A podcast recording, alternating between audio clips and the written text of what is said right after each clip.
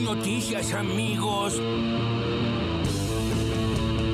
¿Qué quiere decir este refuerzo escolar para todos los chicos y chicas de todos los niveles? ¿Qué quiere decir? Que va a haber clase a contraturno y o los sábados presencial. Es decir, sobre la presencialidad que ya es completa en toda la provincia de Buenos Aires, adicionamos un refuerzo para aquellos que han tenido mayores dificultades, pero también para afianzar contenidos de todos los chicos y chicas de la provincia. Ay, por favor, es solo un pobre joven de la edad estúpida. Levantamos la obligatoriedad del uso de tapaboca al aire libre, circulando y sin personas alrededor, sin eh, contar con aglomerados de personas. Continúan recomendándose la obligatoriedad del tapabocas, por supuesto, en todos los espacios cerrados y en todas las actividades donde, aunque estemos circulando y solo, haya mucha gente alrededor, por lo tanto, las aulas, el cine, el teatro, los ámbitos de trabajo, el transporte público, los espectáculos y los eventos masivos y al aire libre cuando estamos reunidos con personas. Es muy ambicioso. Si esto sigue en esta dirección, repito, quiere decir que estamos transitando quizás la última etapa de esta pandemia. Así que esto va a ser monitoreado día a día y en la medida que vamos obteniendo los resultados que nosotros preveemos, obviamente vamos a seguir profundizando en las decisiones que hemos tomado hasta el día de hoy y si esto continúa, obviamente vamos a seguir día a día aumentando el nivel de flexibilizaciones en la República Argentina. ¡Sensacional! Vamos a hablar con Carlos Heller, que es el presidente de la Comisión de Presupuesto de la Cámara de Diputados. Llegó el proyecto de, de ley. ¿Cómo pensás que va a ser el tratamiento? En los próximos días vendrá el ministro y hará una presentación, contestará preguntas a los integrantes de la Comisión de Presupuesto y después empezaremos a tratarlo en la, en la Comisión de Presupuesto y que esté terminado antes de que termine el periodo parlamentario ordinario, que es el 30 de noviembre. Así es. Ese es el objetivo regular con el que se trabaja. Largando el mango, viejo, largando el mango. Que Alberto lo maneja la ira. ¿Alberto también? No, no maneja. Y no maneja y tiene una cierta vida privada que no ayuda a que esté lúcido, ¿no? De la que no quiero hablar, pero uno tiene que estar lúcido. Yo recuerdo en la época... Que duerme poco. Sí, se duerme poco, se toma, a veces se toman... ¿Se entiende? No estoy hablando de Alberto. Lo que yo vi en otros gobiernos es que el estrés lo sobrepasa y que cuando el estrés lo sobrepasa, a lo mejor es un whisky, no estoy hablando de Alberto, vuelvo a insistir, pero es un whisky, es un Alplax, es esto, es lo otro. Al otro día no tenés claridad mental para dirigir una... o para dirigir un ministerio. Para un poco loca.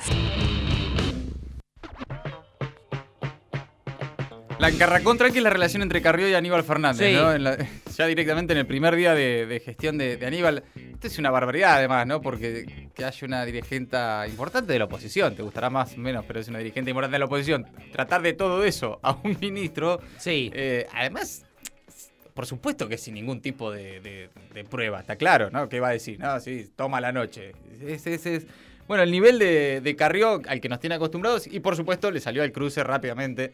Aníbal Fernández contestó fiel a su estilo Aníbal Fernández, pero ahí, ahí vamos a tener eh, un duelo permanente. Sí, sí, ¿no? sí, sí. Duelo Bueno, permanente. Bueno, son, son enemigos favoritos, ¿no? Como Sí. que se, le- se- se buscan, se gu- gustan de, de contestarse el uno al otro. Exactamente. Bueno, eh, también hablaba Carlos Heller esta mañana acá en el Destape Radio, presidente de la Comisión de Presupuestos, sobre justamente el presupuesto que presentó el Gobierno Nacional. La voz de Juan Mansur. Hoy me decía alguien, qué Sí. raro, qué raro escuchar una conferencia oficial con tono, con tonada. Ah, claro, Con tonada. claro, Con claro. tonada, porque hasta, hasta Que la no, semana sea, pasada era todo no- que porteño. tonada porteña, digamos. Exacto. Sí, sí, Eh, sí. Alguien con tonada eh, era raro, era curioso. Y ahí estaba Juan Mansur junto a Carla Bisotti y también los anuncios de Axel Kisilov. Todo eso entre las voces destacadas del día. Ahora las noticias en maldita suerte. El fin de la pandemia. El gobierno anunció que se levanta la obligatoriedad del uso de tapabocas al aire libre desde octubre. Así lo anunció en rueda de prensa en Casa Rosada la ministra Carla Bisotti junto a Juan Mansur, en la que también anunció que se habilitan viajes grupales de jubilados y egresados. Además, se permite el aforo del 100% en todas las actividades, reuniones sociales sin límites de personas y también anunciaron una apertura gradual de las fronteras y atención, desde el primero de noviembre se autoriza el ingreso de todos los extranjeros.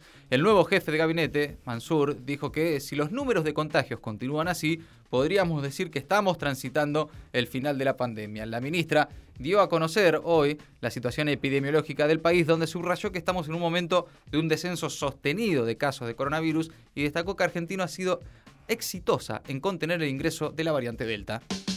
Anuncios en la provincia. Kisilov anunció la segunda dosis libre de vacunas para mayores de 50, almuerzos en comedores escolares y clases a contraturno para recuperar contenidos. El gobernador bonaerense dijo que el objetivo es la intensificación de la enseñanza luego de un año de pandemia. También habrá clases a contraturno en febrero y marzo. El primer anuncio de Kisilov fue que a partir de mañana los bonaerenses mayores de 50 años van a poder recibir la segunda dosis de la vacuna sin turno previo debido a la llegada de nuevas dosis y por los porcentajes muy avanzados de vacunación. Por otro lado, Axel informó que desde octubre se volverá a abrir el servicio de comedor escolar para desayuno y almuerzo en las escuelas de la provincia de Buenos Aires, pero además se va a continuar con la entrega de los módulos alimentarios que deje de ser tan mínimo. El salario mínimo, el gobierno ya se reúne con empresarios y gremialistas para definir el aumento. Se espera que la suba alcance el 11% y en total en el año llegue al 46%. El objetivo oficial es que las remuneraciones le ganen a la inflación. El salario mínimo impacta de manera directa en la AUH, asignaciones familiares y por embarazo, prestación por desempleo, programas sociales y jubilaciones mínimas. Organizaciones sociales de izquierda se movilizan esta tarde a Plaza de Mayo, justamente por un aumento del salario mínimo, encabezados por el Polo Obrero. Los manifestantes reclaman que ningún salario esté por debajo de la línea de pobreza y que el salario mínimo llegue a 70 mil pesos. Se lo prestaron a su amigo Macri. Deuda externa Alberto Fernández se prepara para hablar ante la ONU con duras críticas al Fondo Monetario Internacional. El mandatario definió los ejes de lo que será su mensaje ante las Naciones Unidas durante la primera reunión que mantuvo en Casa Rosada con Santiago Cafiero como nuevo canciller. Se informó que ante los líderes mundiales va a calificar el préstamo del fondo durante la gestión de Macri como un endeudamiento tóxico e irresponsable. También insistirá en el reclamo de aliviar la presión sobre los países endeudados. El mensaje se enviará grabado y esta tarde será transmitido en la Asamblea General de la ONU. Cambio de estilo, pero no de nombres. Aníbal no hará cambios en las cúpulas de las fuerzas de seguridad. El flamante ministro de Seguridad precisó que se comunicó el sábado pasado con los jefes de las fuerzas de seguridad federales para decirles que no habrá cambios en las cúpulas y adelantó que mantendrá este martes una reunión con ellos. Hoy, en el Destape Radio, Aníbal Fernández dijo que en los cuatro años de Macri no hicieron absolutamente nada salvo ponerse ropa ridícula y jugar al policía a reactivar, se ha dicho. El gobierno nacional oficializó la extensión del plan Repro 2 y del programa Previaje este martes publicó la extensión en el boletín oficial. Por un lado, el Repro 2, que consiste en el pago parcial de los salarios de los empleados de empresas afectadas por la crisis, y por otro lado, la prórroga de la fecha de previaje, el programa de promoción de la actividad turística. Aquellos que adquieran previamente sus viajes por Argentina para realizar desde noviembre de 2021 y todo 2022 van a recibir la devolución del 50% de los gastos en crédito para usarlo en toda la cadena turística del país. No hay agua Paraná. Se agrava la bajante del Paraná y los repuntes dependerán de las hidroeléctricas. La entidad binacional Yacyretá advirtió este lunes que disminuyó el caudal del río en un contexto de pronunciada bajante y que un eventual repunte durante este mes estará relacionado casi exclusivamente con la liberación de afluentes ubicados en las cabeceras brasileñas de ese curso de agua. Una Evergrande de este tamaño. Una desarrolladora inmobiliaria china pone en jaque las bolsas de todo el mundo. A finales de agosto, la firma Evergrande reconoció el riesgo de incurrir en impago ante las dificultades para obtener la liquidez necesaria para la suspensión de los trabajadores que tenían pautados la compañía a raíz del COVID. La posibilidad de que no pague la deuda que acumula de 305 mil millones de dólares hizo temer un nuevo Lehman Brothers. Cayeron todas las bolsas del mundo y las acciones argentinas registraron una caída de hasta el 13% en una rueda de pesimismo global.